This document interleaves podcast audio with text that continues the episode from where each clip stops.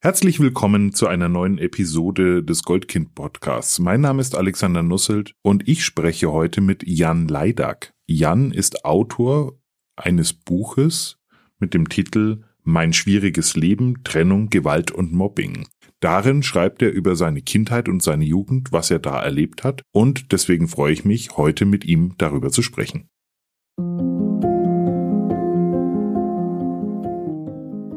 Das Zusammenleben ist nicht immer einfach. Besonders in Familien kann es immer wieder einmal schwierig werden. Das ist auch ganz normal. Im Goldkind-Podcast finden wir mit euch gemeinsam heraus, ab wann es nicht mehr in Ordnung ist, wann Grenzen überschritten werden und wie man sich in solchen Situationen helfen kann.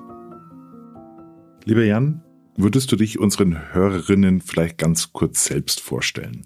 Ja, sehr gerne. Also mein Name ist Jan Leidak. Ich bin 21 Jahre alt und komme aus Dortmund. Ich habe bis vor einem Jahr noch ähm, mein Fachabitur gemacht und bin jetzt auf dem Weg zum Studium und habe dieses Jahr mein erstes Buch ausgebracht. Ja, du hast dein erstes Buch ausgebracht, sagst, du bist 21 Jahre alt, du hast eine Autobiografie geschrieben und die Frage ist ja schon, was hat dich denn eigentlich dazu gebracht, in so jungen Jahren schon eine Autobiografie einfach mal so auf den Markt zu bringen? Ja, also es war von Anfang an tatsächlich nicht meine Intention, das Buch auf den Markt zu bringen. Das kam beim Schreiben tatsächlich, dass ich dann für mich gemerkt habe, okay, dieses Buch ähm, kann ganz viele junge Leute da draußen interessieren, denn wir haben da ganz viele Themen drin, sei es vom Mobbing, häusliche Gewalt etc. pp.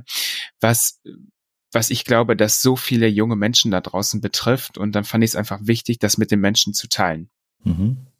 Das heißt, du hast das, was du erlebt hast in deiner Kindheit und in deiner Jugend niedergeschrieben. Genau. Wie können wir uns deine Kindheit und deine Jugend so vorstellen? Ja, meine Kindheit hat eigentlich ganz normal angefangen. Ich bin in einer ganz normalen Familie reingeboren, würde ich jetzt mal sagen. Also Mutter, Vater, dann natürlich Großeltern, aber relativ schnell ist die Situation dann gekippt. Ich sag mal so mit vier, fünf Jahren kamen dann halt die ersten Streitigkeiten zu Hause, dass die Eltern sich gestritten haben. Ich war dann halt natürlich mit dabei, weil wir haben ja in einem Haus gelebt. Und dann hat sich das immer weiter hochgeschaukelt bis hin zu ja, Auseinandersetzungen, die dann auch schon gewalttätig geworden sind, ähm, bis hin dann, dass ich in der Schule abgesagt bin, im Kindergarten wurde festgestellt, dass ich nicht mehr so konzentriert war wie am Anfang. Und das hat sich dann halt so, ähm, ja, mit verschleppt, würde ich sagen, dass das halt mit der Zeit sich immer höher geschaukelt hat. Wie hast du das als Kind dann eigentlich selbst erlebt? Weil so wie sich das jetzt anhört und wie du es auch beschrieben hast, ist es ja sehr reflektiv betrachtet. Also heute jetzt mit, mit doch weitaus erwachseneren mhm. Augen. Aber wie hat sich das für dich als Kind eigentlich angefühlt? Hast du daran Erinnerungen? Ja, auf jeden Fall. Also als Kind habe ich sehr, sehr oft ganz allein in meinem Zimmer gesessen und einfach nur geweint, weil ich mit dieser Situation nicht umgehen konnte. Ich dachte, was, was ist denn jetzt hier richtig? Zu wem muss man stehen? Ähm, wer hat hier die, also wen hat man vielleicht sogar mehr lieb, äh, obwohl man ja beide lieb hat äh, von Anfang an. Also es ist eine sehr, sehr komplizierte Situation, weil man sich einfach ähm, hilflos fühlt. Man fühlt sich der Situation einfach, ja, aus, aus erlegt. Du bist Einzelkind, hast habe ich, glaube ich, auch irgendwo ähm, gelesen. Genau, also ich war Einzelkind bis vor ein paar Jahren, äh, habe jetzt noch eine kleine Schwester, aber in dem Zeitraum war ich Einzelkind. Das heißt, du hattest auch keine Geschwister, mit denen du ähm, sprechen konntest, was mit dir los ist. Du hast ähm, in deinem Buch geschrieben, dass deine Großeltern bei euch mit dem Haus äh, leben. Wie sind denn deine Erinnerungen an die Zeit? Waren die da für dich da? Konntest du mit ihnen darüber sprechen? Ja, also mit meinen Großeltern konnte ich sehr viel sprechen. Ähm, das habe ich aber tatsächlich gar nicht gemacht, weil als Kind glaube ich, dass man dann einfach eher die schöneren Momente genießt, anstatt dann wieder das aufzugreifen, wovor man in Anführungsstrichen Angst hat. Es war ganz einfach, ich musste die Treppe nur runtergehen und unten und äh, unter uns haben direkt meine Oma und mein Opa gelebt. Ja, und meine Oma hat sich dann um mich viel gekümmert. Wir waren dann draußen im Garten, schau geschaukelt, da war dann Pool, ein Trampolin. Also da hatte man dann wirklich so eine, ja, so eine Zeit, wo man wirklich alles abschalten konnte und sich dann wirklich nur auf diesen Moment konzentriert hat. Jetzt hast du gesagt, es ist sowohl im Kindergarten schon aufgefallen als auch in der Schule, also anhand der Leistungen. Wie sind denn da deine Erzieherinnen oder auch die Lehrerinnen damit umgegangen? Mm, ja, das ist eine, das ist eine komplizierte Frage, weil ich glaube, die Lehrer haben damit noch nicht so viel Erfahrung zu diesem Zeitpunkt gehabt, als es, ähm, als es so präsent war bei mir ich habe selber gemerkt, dass die Lehrer an vielen Stellen überfordert einfach waren mit der Situation, wie gehen sie mit mir am besten in dieser Situation um, weil man sich ja dann schon irgendwie abgehoben hat aus der Masse, weil man einfach anders war als die anderen Kinder. Die Lehrer haben dann mit mir Tests gemacht, ob ich eine Lernschwäche hätte und die ist dann anscheinend äh, erfolgreich durchgekommen.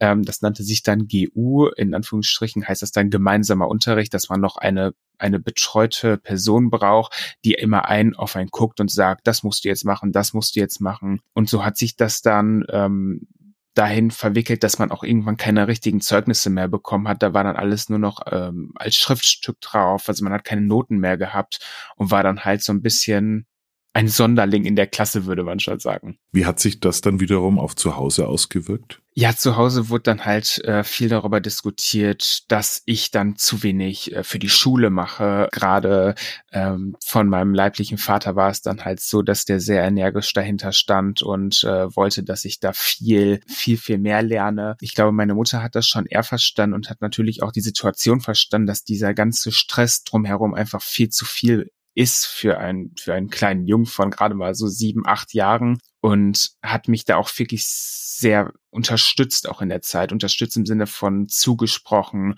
ähm, mich nicht runtergemacht, mich nicht irgendwie noch noch mal extra in Anführungsstrichen fertig gemacht aufgrund meiner Leistung. Das heißt, ähm, das was du jetzt gerade beschreibst, du hast Empathie bekommen von deiner Mutter, mhm. also äh, sehr sehr viel Verständnis, das auch was was was ja Kinder in dem Alter auch auch sehr sehr stark ähm, brauchen. Diese diese Unterschiedlichkeit, wie deine Eltern damit umgegangen sind, was hat das in dir ausgelöst? Ja, es hat eigentlich in mir ausgelöst, dass man sich schon eher auf eine Seite der ähm, Eltern gezogen hat. Also man hat sich an bei einer Stelle ähm, wohler gefühlt als bei der anderen. Das kann man definitiv so sagen. Also ich war bei meiner Mutter lieber in Anführungsstrichen als bei meinem leiblichen Vater. Man muss kurz dabei sagen, als ich so acht, neun Jahre alt war, war halt auch schon die Trennungsphase meiner Eltern. Das heißt, ähm, ich habe, wir haben schon gar nicht mehr zusammengelebt und dann waren halt nur noch diese Besuchskontakte, wo man dann halt mal ein Wochenende da ist, ein Wochenende da und da hat man schon gemerkt, wo man lieber sein möchte. Hast du dich ein Stück weit auch vielleicht schuldig gefühlt an der Situation deiner Eltern? Ja, also schuldig fühlt man sich, glaube ich, als Kind sowieso immer, wenn die Eltern streiten, weil das Kind wird automatisch, glaube ich, in jedem Streit der Eltern, wenn man klein ist, mit reingezogen. Was ich sehr schade finde, aber man fühlt sich immer so, als würde man die Familie zusammenhalten müssen. Man wäre irgendwie der Knotenpunkt, der sagen müsste, okay, äh, ich muss jetzt was an mir ändern, damit meine Eltern sich wieder verstehen. Und ähm, ich muss besser werden in der Schule, ich muss besser werden zu Hause, ich muss meinen Vater mehr unterstützen, ich muss meine Mutter mehr unterstützen, ähm, was aus heutiger Sicht natürlich absoluter Quatsch ist, denn ähm, wenn sich zwei streiten, hat kein, kein Kind damit was zu tun, also gerade wenn es die Eltern sind. Jetzt im Laufe der Schuljahre äh, wurdest ja dann auch älter mit der Zeit und ähm, irgendwann äh, ist ja doch wieder der Regelschulbetrieb dann auch das, was, was wieder notwendig wird. Hat sich das kontinuierlich ähm, dann äh, weiterentwickelt oder gab es Höhen und Tiefen oder wie können wir uns das eigentlich vorstellen, dass die Zeit lief? Ja, also die Zeit äh, hat sich anfangs eher doch noch verschlechtert, gerade ähm, als man diese häusliche Gewalt erlebt hat, dass man ähm, ja geschlagen worden ist als Kind, dass man wirklich gedemütigt worden ist mit mit äh, Wörtern, ja mit Schlägen dann und ähm, einfach auch ausgegrenzt worden ist von bestimmten Personen aus dem familiären Umfeld und das hat sich natürlich sehr stark auch auf die Schulleistung dann nochmal bezogen, gerade als ich dann die Stadt gewechselt habe, also aus, äh, aus meiner Heimatstadt dann nach Dortmund gezogen bin. Da habe ich dann direkt gemerkt, das ist, das ist ganz, ganz anders. Man wurde aus seiner Komfortzone rausgenommen und wurde jetzt komplett zu neuen Kindern gepackt, zu einer ganz neuen Situation. Und es hat sich dadurch dann eher noch verschlechtert und meine Noten wurden nicht besser, die haben sich eher ähm, ja nicht direkt verschlechtert, aber sie haben sich eher ausgebreitet, sage ich mal. Erst waren es vielleicht nur drei Fächer, die gelitten haben, aber dann wurden es halt mehr Fächer, die halt unter unter diesem Stress einfach auch gelitten haben. Ähm, was dazu dann natürlich noch kam, dass man dann ähm, besonders behandelt worden ist von den Lehrern, was natürlich die Kinder sofort rausbekommen haben und man dann auch in dieses Schema gefallen ist, dass man äh, ja in Anführungsstrichen gemobbt worden ist, beziehungsweise damals nannte man es Hänseln, ähm, heute nennt man es Mobben und das ist einfach eine Erfahrung, wenn man das mitgemacht hat, weiß man, ja, wie böse eigentlich auch Kinder sein können. Du sprichst das Thema Sonderbehandlung an. Mhm. Wie, wie sieht denn so eine Sonderbehandlung aus? Ja, so eine Sonderbehandlung sieht ähm, wirklich äh, sehr, sehr einfach gestrickt aus. Man bekommt zum Beispiel einen Test vorgelegt, den die anderen Kinder auch bekommen. Nur dein Test hat zum Beispiel schon Hilfestellung mit dabei. Da steht dann genau drauf, wie du was machen sollst, was bei anderen gar nicht drauf steht. Es stehen Lösungsvorschläge drauf. Das jetzt auf die Tests bezogen. Dann, man wird aus bestimmten Unterrichtsstunden Deutsch, Mathe rausgenommen und geht mit einer Sonderpädagogin in einen, in einen, oder so war es bei mir, in einen besonderen Raum und hat dort mit der Sonderpädagogin spezieller gearbeitet im Sinne von, man hat Lernspiele gespielt und hat sich mehr mit der Person unterhalten und war dann halt aus den wichtigen Unterrichtsstunden gar nicht anwesend. Jetzt hast du es schon gesagt, also Kinder können gemein sein äh, zueinander. Was hast du denn so, so festgestellt? Was die anderen für, für ein Problem damit hatten, weil du scheinbar leichter an bessere Noten gekommen bist? Oder war es vielleicht auch ein bisschen so, du bist jetzt eh schon angeschlagen und schwach ähm, und du wirst wärst praktisch noch ein gutes Opfer, um es jetzt mal irgendwie so, hm. so darzustellen. Was, was glaubst du, was das, was das war? Ja, also vielleicht muss ich dazu noch kurz sagen, ich habe mich nie als schwach in der Schule oder so dargestellt von meiner Persönlichkeit her. Ich war immer ein sehr, sehr, sehr ähm, äh, freudiger und aufgeschlossener Mensch. Also nach draußen hat es kaum jemand gesehen, wie es mir wirklich äh, gegangen ist, weil ich das auch einfach nicht wollte. Ich wollte nicht äh, den Stress von zu Hause dann auch wieder mit in die Schule nehmen. Natürlich im Hinterkopf ist das immer da und man konnte es auch nicht immer ganz abstellen. Aber es war nicht so, dass ich permanent äh, oder überhaupt geweint oder irgendwie traurig war. Ähm, ich glaube, viel kam auch dazu, dass ich zu der Zeit ja vielleicht auch ein bisschen korpulenter war, ein bisschen stabiler war als Kind und dass die Kinder das einfach sehr, sehr gerne ausgenutzt haben für ihre ähm, Intrigen.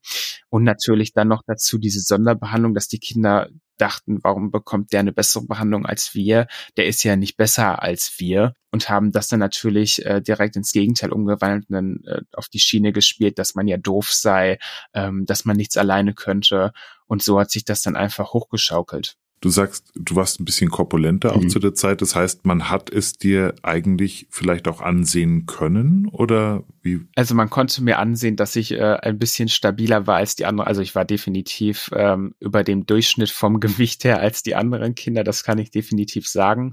Ähm, ich war jetzt nicht irgendwie so, dass ich äh, adipös war, aber ich war schon halt ähm, mehr als die anderen. Also wie eine Schutzschicht, die du dir praktisch zugelegt hast, können wir uns das vielleicht so vorstellen? Genau. Also es war dann so, dass man ähm, ja mehr gegessen hat. Ähm, man war viel bei Oma und Opa, die haben einen dann versorgt. Man hat dann auch gerne immer mehr was genommen und man hat so ein bisschen seinen Kummer in Essen umgewandelt, wenn man das vielleicht so ausdrücken kann. Jetzt hast du gesagt, du warst immer stark. Also du hast immer den Starken gegeben. Also, und du hast es ja vorhin auch schon mal irgendwie gesagt, also es war auch wichtig, irgendwie so dieses Gefühl äh, für die Familie da sein zu müssen, zumindest nicht ein zusätzlicher Ballast für, für die Eltern ähm, darzustellen. Wie hast du denn die Momente, wo du traurig sein konntest oder vielleicht auch frustriert und wütend? Wie hat sich denn das bei dir geäußert oder hast du das gar nicht zugelassen? Doch, also natürlich habe ich das zugelassen. Ich glaube, das ist auch ein ganz, ganz wichtiger Prozess, dass man das zulässt. Bei mir war das vor allem so, dass ich mich zurückgezogen habe und ähm, mit mir selber erstmal klarkommen musste. Also ich habe mich in mein Zimmer zurückgezogen und habe äh, wirklich früh schon angefangen, alles zu reflektieren. Damals wusste ich, kannte ich den Begriff natürlich nicht Reflexion, aber man man ist schon diesen Tag immer durchgegangen und hat geguckt, okay, was habe ich heute richtig gemacht, was war falsch, was kann ich besser machen? Ähm, warum war heute wieder der Streit? Ähm, wie kann ich mit den Kindern umgehen oder wie halte ich mich am besten von bestimmten Personen fern? Und das waren halt immer so meine Gedanken, gerade auch abends, wenn man ins Bett gegangen ist, ähm, mittags, wenn man vielleicht nach der Schule gerade in seinem Zimmer war und die Hausaufgaben machen sollte. Also sobald man halt einfach zu Hause war, waren sofort Gedanken da, die einen reflektieren lassen haben, was passiert ist. Und zusätzlich hatte ich dann, ja, in Anführungsstrichen, das Glück, dass ich psychologische Unterstützung schon sehr jung bekommen habe. Aufgrund der Trennung meiner Eltern gab es dann natürlich auch ein ähm, ja, Gerichtsprozess, wie, die, wie das Kind aufgeteilt wird, wenn man das jetzt einfach mal hier so sagen kann, wo darf das Kind sein. Und dann ging es natürlich auch um das alleinige Sorgerecht und dafür mussten äh, Gutachten erstellt werden. Und da konnte ich natürlich auch ganz, ganz viel mit äh, Psychologen und Psychologinnen sprechen. Waren das diejenigen, die dir das dann auch irgendwie gezeigt haben oder beigebracht haben, dieses Reflektieren? Oder hast du das, äh, war das Zufall, dass du das schon konntest?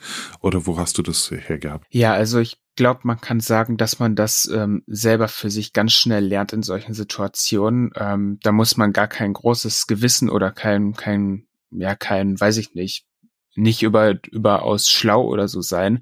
Ähm, wenn man in solchen Situationen ist, glaube ich, dass man selbstständig ähm, einfach sich reflektiert, um zu gucken, ähm, was kann ich morgen besser machen, damit es nicht ausartet. Wenn du jetzt aus der heutigen Zeit auf diese damalige Zeit zurückblickst, was, was glaubst du, hätte dir damals vielleicht in der Situation helfen können oder besser helfen können? Ich glaube, mir hätte definitiv besser helfen können, hätte ich ähm, konstante Unterstützung gehabt in, im Sinne von einer Psychotherapie, dass man wirklich konstante Unterstützung hatte, nochmal von einer Außenperson. Ich muss sagen, meine Mutter war immer für mich da, wenn ich irgendwas zum Besprechen hatte, aber man geht auch nicht mit allen Situationen, die einem so am Tag passiert sind, nochmal zur Mutter, wenn man sowieso weiß, die Mutter äh, streitet sich sowieso schon genug, die ist sowieso schon unter einer enormen Belastung, sie ist gerade alleinerziehend, sie muss noch arbeiten, sie muss sich um den Haushalt kümmern und man hat dann so viele Gedanken im Kopf, dass man auch seine eigene Mutter schützen möchte, man möchte die Familie schützen, aber letztendlich muss man sich auch so ein bisschen um sich selber kümmern,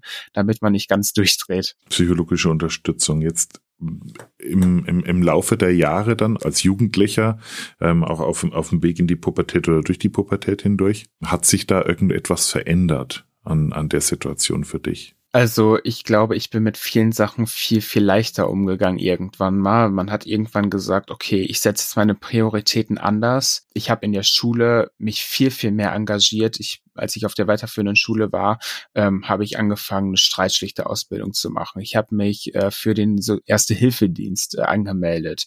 Ähm, ich war Mitglied in der UNESCO AG. Dann war ich äh, Schülersprecher. Also da habe ich mich wirklich ähm, sehr, sehr engagiert und ich glaube, das war so ein so ein Ablassventil auch irgendwo etwas für andere zu tun. Und ich habe meine Prioritäten dann so gelegt, dass ich mich eher sozial engagiere, als mich um äh, ja irrelevantere Sachen zu kümmern. Ist auch dieses das Überwinden der eigenen Hilflosigkeit dadurch auch möglich geworden? Also dass du dich so stark engagierst und, und Hilfsbereitschaft zeigst? Also mir war von Anfang an sehr, sehr wichtig, dass ich äh, anderen Menschen auch helfen kann. Und da ich ja schon diese Erfahrung hatte, war mir klar, wie andere sich fühlen können oder müssen gerade in den Situationen.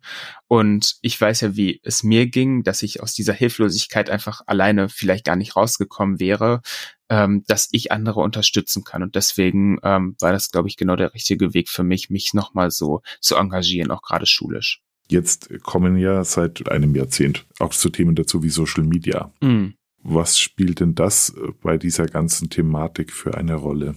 Ja, also Social Media ist ja nochmal seine, seine komplett eigene Welt. Also Social Media ist in die Welt gekommen und die Menschen wussten erstmal gar nicht, wie geht man damit überhaupt um. Dann gab es bei Social Media unendlich viele Sachen, die man an sich verändern konnte, sei es von Filtern hin bis zu kompletten Persönlichkeitsveränderungen, die man da erlebt hat, weil man auf einmal in der Öffentlichkeit stand aus meiner heutigen Sicht kann ich definitiv sagen, Social Media war ähm, immer sehr interessant für mich, weil man sich einfach auch viel mit Menschen austauschen kann, die man gar nicht so in, im normalen Leben kennengelernt hätte.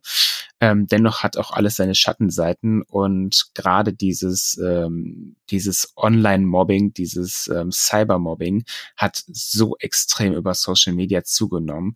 Ähm, zum Glück kann ich sagen, dass ich da nicht so, so bin, dass ich mir das zu Herzen nehme, weil ich immer weiß, das ist eine Online-Welt. Die Menschen kennen mich nicht persönlich und wissen auch nicht, wie ich mich persönlich, also privat verhalte.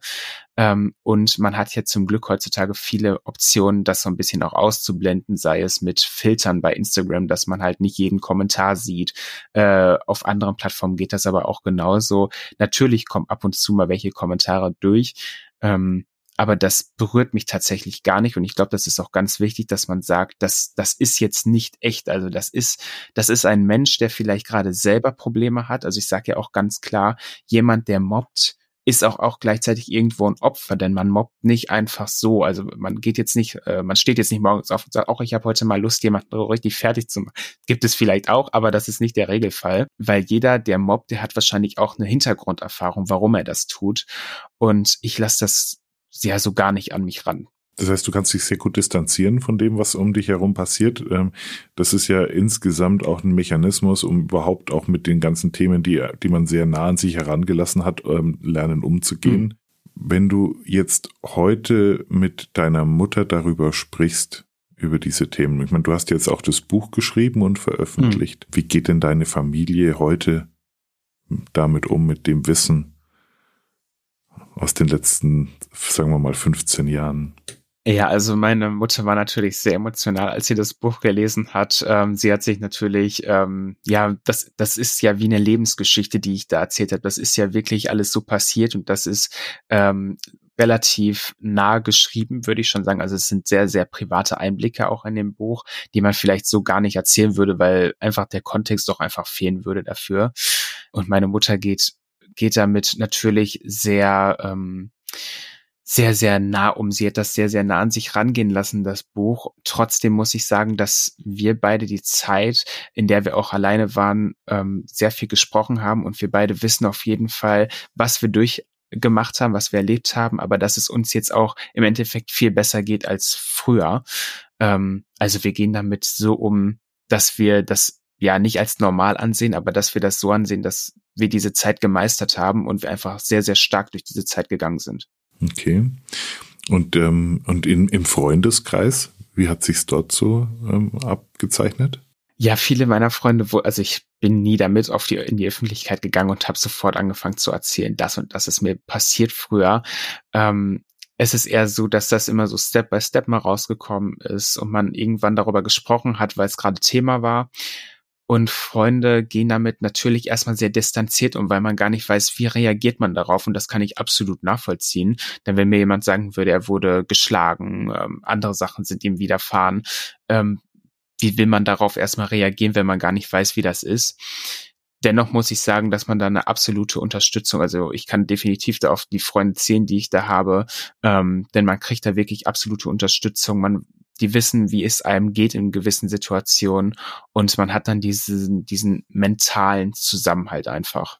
Jetzt sprichst du natürlich die Freunde an, die, die der, die, die echte Freunde sind, die, die dich natürlich unterstützen und begleiten. Du hast allerdings auch einen, einen Aspekt mal angebracht, das Thema falsche Freunde und Gewalt. Also natürlich hat man auch in dieser ganzen Zeit sehr, sehr viele falsche Freunde kennenlernen dürfen, müssen, wie auch immer. Ähm, das hat einfach damit angefangen, als dieses Mobbing gerade sehr intensiv auch in der Grundschule war.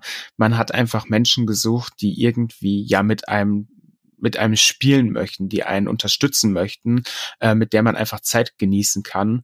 Und das waren dann einfach auch Menschen, wo ich aus heutiger Sicht definitiv sage, diese Menschen hätte ich niemals in meinem Leben gebrauchen können, weil sie mich auf einer Seite definitiv ausgenutzt haben, sei es vom Geldlichen her, aber auch ähm, wie sie mit einem umgegangen sind. Und zudem haben sie auch Sachen von mir gefordert, die aus heutiger, also das ist komplett äh, absurd, was die einfach gefordert haben, nur um zu zeigen ähm, oder vielleicht um auch irgendwie so ein Machtverhältnis auszugleichen, um zu zeigen, guck mal, wir sind jetzt befreundet und das darfst du dir jetzt hier einfach nicht verspielen, weil sonst hast du gar keinen mehr.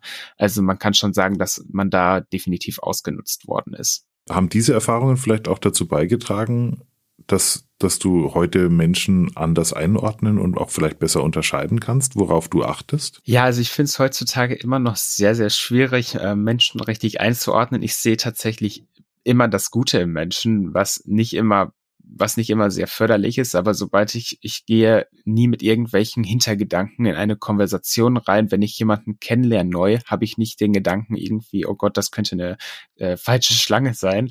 Ähm, aber man ist schon vorsichtiger in dem, was man erzählt, wie man es erzählt und wie man mit den Menschen dann auch umgeht. Also wie, wie öffnet man sich der Person? Also erzähle ich der Person jetzt vom ersten Tag an sofort meine ganze Lebensgeschichte oder ähm, bin ich da wirklich sehr vorsichtig und taste mich erstmal ran. Also man muss da schon so ein gesundes Mittelmaß finden. Ähm, aber ich glaube, dass ich mit dieser ganzen Zeit, mit dem ganzen Wissen, was ich ja auch ansammeln durfte über diese Zeit, ähm, ja stärker auf jeden Fall rausgehe aus der Situation. Das heißt, du hast auch ein Bauchgefühl entwickelt, oder? Also ich gehe mal davon aus, du verlässt dich auf deinen Bauch. Ich verlasse mich auf meinen Bauch und auf vor allem auf meinen Kopf. Also ich bin ein relativer Kopfmensch, würde man sagen. Also wenn ich eine Entscheidung treffe, dann ist die auch meistens sofort fest und ich ändere die dann nicht nochmal. Wie ist es denn jetzt heute? Du hast äh, erzählt von, du hattest ähm, psychotherapeutische Unterstützung. Mhm ähm, in, in der damaligen Zeit, auch während der Trennung deiner Eltern. Ähm, hast du nach wie vor ähm, therapeutische Begleitung oder ist das jetzt erstmal ad acta? Ja, also ich hatte ähm, nochmal therapeutische Begleitung gehabt oder habe sie immer noch. Das war ungefähr vor zweieinhalb Jahren, dass ich damit wieder angefangen habe, weil ich eine Anzeige bei der Polizei gemacht hatte aufgrund von exhibitionistischen Handlungen, die mir widerfahren sind in meiner Kindheit. Ähm, ich habe die dann erst angezeigt, weil meine Mutter davon nichts wusste. Ich wollte sie damit auch nicht noch extra belasten ähm, und habe dann gemerkt, dass alles so ein bisschen reflektiert wieder war. Also es hat mich sehr stark ähm, angegriffen, irgendwo auch wieder darüber nachzudenken. Ähm, ich hatte ja wirklich Nächte, wo ich gar nicht schlafen konnte. Ich hatte sehr viele Albträume. Ich hatte Angst, abends rauszugehen. Ähm, ich hatte immer das Gefühl, ich werde beobachtet und habe mir dann auch sofort Hilfe gesucht, weil ich gemerkt habe, ich brauche die jetzt einfach nochmal und will die auch in Anspruch nehmen. Ich machte auch gar kein großes Tarat drum, weil für mich ist das was ganz, ganz Natürliches, wenn man Hilfe braucht, dass man sich dann auch wirklich Hilfe sucht. Ähm, und das sollte auch gar kein Tabuthema sein, darüber zu sprechen, denn das zeigt einfach auch nur, dass man sich selber einschätzen kann und zeigt, dass man äh, professionelle Unterstützung einfach braucht. Du sprichst es an, professionelle Unterstützung. Du hast etwas zur Anzeige gebracht. Ist es auch etwas, eine Art, ähm, sich Hilfe zu holen oder äh, ist oder andersrum gefragt, wie wichtig ist es, ähm, vielleicht auch mal äh, zur Polizei zu gehen und zu sagen, ich möchte was zur Anzeige bringen? Ja, also ich finde, grundsätzlich ist es sehr wichtig, etwas zur Anzeige zu bringen, wenn es auch wirklich relevant ist. Also sage ich jetzt mal, dass wenn jemand eine Anzeige macht wegen einer Beleidigung, die jetzt aber eigentlich aus Spaß gemacht worden ist und die dann gar nicht verfolgt werden kann, weil es gar nicht genug Hinweise und so weiter gibt, dann weiß ich nicht, ob das unbedingt nötig ist, zur Polizei zu gehen. Aber es gibt so viele Fälle, ähm, wo ich sage, die müssten zur Polizei gehen. Also gerade wenn es um ganz, ganz, ganz intime Sachen geht, sei es Vergewaltigung, ähm, häusliche Gewalt, ähm, dass der Freund die Freundin schlägt oder, oder, oder. Also es gibt ja ganz, ganz viele Szenarien, wo ich sage, da muss man definitiv sofort mit zur Polizei gehen, denn das sind so intime Sachen. Natürlich ist es wahrscheinlich auch unglaublich schwer für die Betroffenen darüber zu sprechen. Ähm, ich habe selber erlebt, wie man dann in Anführungsstrichen wirklich äh, bis aufs letzte Hemd ausgezogen wird bei der Polizei. Aber es ist auch unglaublich wichtig, das nochmal zu erzählen, weil sonst kann die Polizei und die Staatsanwaltschaft auch sich gar kein Bild daraus machen. Also das, man muss sich das ja so vorstellen, das sind komplett unwissende Menschen. Du kommst da als, als Opfer hin und musst dir natürlich auch jedes einzelne Detail erzählen, weil sonst können die sich ja gar nicht vorstellen, wie fühlt man sich, äh, was hat man erlebt und wie hat man es erlebt. Ähm, ob das vielleicht gerade eine Hilfe für einen ist, das muss man immer für sich selber entscheiden. Also wenn jetzt ein Mensch das noch mehr als Belastung sieht, das muss man im Einzelfall definitiv abklären. Ähm, man sollte sich da vielleicht auch noch mal einen zweiten Rat suchen. Ich habe das damals so gemacht, mir Hilfe über eine ähm, Homepage gesucht. Ich hatte damit einen Berater geschrieben gehabt und hatte gefragt, was soll ich jetzt machen? Ist es sinnvoll, das noch mal zur Anzeige zu bringen? Ähm, und die Person hatte mir davon abgeraten, weil sie, weil sie meinte, dass man damit ja nicht die Welt retten könne. Die Antwort hat mir aber persönlich nicht genügt und habe mich dann trotzdem dazu entschieden, das zur Anzeige zu bringen. Aus meiner heutigen Sicht fand ich auch, dass es absolut legitim war und auch wichtig war, auch wenn es nicht weiter verfolgt wurde, weil es verjährt war. Dennoch fand ich es wichtig, diesen, diesen Schritt zu gehen und der Person zu zeigen, die das gemacht hat, ähm, hallo, ich bin hier und äh, das, was du mir angetan hast, habe ich nicht vergessen und ich weiß ganz genau, dass du weißt, dass das nicht richtig war wenn du heute die Wahl hättest, also mit dem Wissen von jetzt, dass du jetzt alles hast, so auch die Erlebnisse der letzten Jahre, und gehst zurück zu dem Jan, den, der du früher mal warst in dieser Situation, wo es diese psychische und auch diese physische Gewalt gab. Was würdest du ihm sagen, was er anders machen soll? Oh, ich würde ihm gar nicht sagen, dass er irgendwas anders machen soll, denn wenn ich ihm sagen würde, dass er was anders machen sollte, würde ich, glaube ich, heute nicht hier sitzen und so sein, wie ich jetzt bin. Also mein Leben hat sich wirklich so entwickelt, wie es jetzt ist und ich bin damit absolut zufrieden. Also ich glaube, ähm, ich habe sehr viel erreichen dürfen schon jetzt in den letzten Jahren. Ich habe ähm, mich wirklich gefunden. Ich weiß, dass ich sehr, sehr authentisch bin, dass ich mich selber nicht belüge ähm, und wie ich mit mir umgehe und wie ich mit anderen Menschen umgehe. Und ich würde definitiv nichts verändern, denn jede kleinste Veränderung, ich wüsste nicht, wie sich das jetzt auf mein äh, Leben ausgewirkt hätte. Also ich würde da gar nicht irgendwie reingrätschen. Natürlich weiß ich, dass äh, dass ich vielleicht, wenn ich jetzt klein gewesen wäre und jemanden irgendwie einen großen Bruder oder so gehabt hätte, der einen da noch unterstützt, unterstützt äh, oder einfach zum Reden da gewesen wäre, unglaublich schön vielleicht gewesen wäre. Aber ich weiß auch, dass ich äh, heute so bin, wie ich sein möchte und ich möchte auch gar nicht irgendwie an meiner Persönlichkeit was fallen.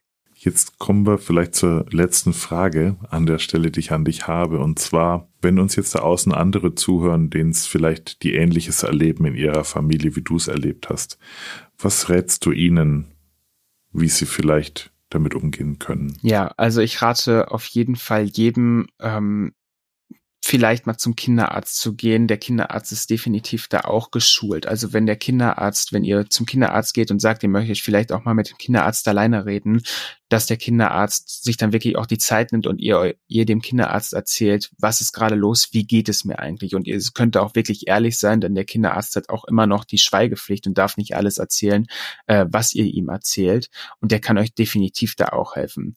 Wenn euch das vielleicht ähm, ja zu, zu fern ist, weil euch der Kinderarzt nicht sympathisch genug ist oder ihr gerade gar nicht Lust habt, mit ihm zu sprechen, nehmt euch wirklich einen Freund, eine Freundin und vertraut euch der Person an. Wenn es wirklich eine gute Freundin oder ein guter Freund ist, kann er die Situation definitiv, definitiv nachvollziehen, beziehungsweise nachempfinden, weil ihr seid der Person wichtig. Und wenn die Person das merkt, dass euch das wirklich extrem betrifft, dann wird sie alles dafür tun, dass es euch irgendwie besser geht, dass ihr jemanden habt, mit dem ihr reden könnt. Die Person soll für euch da sein. Ähm, und das kann ich euch definitiv nur raten. Sonst wendet euch doch sehr, sehr gerne auch an ganz, ganz viele unterschiedliche Organisationen. Also sei es ähm, Organisationen, die ihr im Internet findet, ähm, etc. Also es gibt so eine große Möglichkeit einfach, sich mitzuteilen, auch über Social Media, wenn ihr da jemanden findet, wo ihr sagt, ähm, die Person setzt sich jetzt gegen Mobbing ein oder gegen häusliche Gewalt oder so.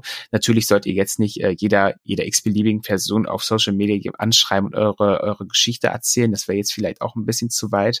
Aber auf Social Media habt ihr dann auch nochmal ähm, den Vorteil, dass ihr relativ anonym rüberkommt. Das heißt, ihr müsst euch ja gar nicht präsentieren. Ihr könnt ja irgendwie einen Account haben, wo man euch gar nicht erkennt und könnt euch jemanden anvertrauen. Also es gibt da so, so viele Möglichkeiten momentan, was auch wirklich, wirklich sehr, sehr vorteilhaft ist. Gibt es aus deiner Sicht vielleicht noch etwas, was du Eltern mit auf den Weg geben würdest? Eltern würde ich definitiv mit auf den Weg geben, streitet euch bitte nicht vor den Kindern. Ähm, jedes, egal, auch wenn ihr denkt, das Kind liegt abends schon im Bett und schläft, das Kind bekommt das mit und es ähm, empfindet extreme Angst, denn es hat die Angst, dass die Eltern sich trennen, es hat die Angst, dass das Kind etwas falsch gemacht hat, man fühlt sich extrem unwohl, man hat ein ganz komisches Gefühl im Magen.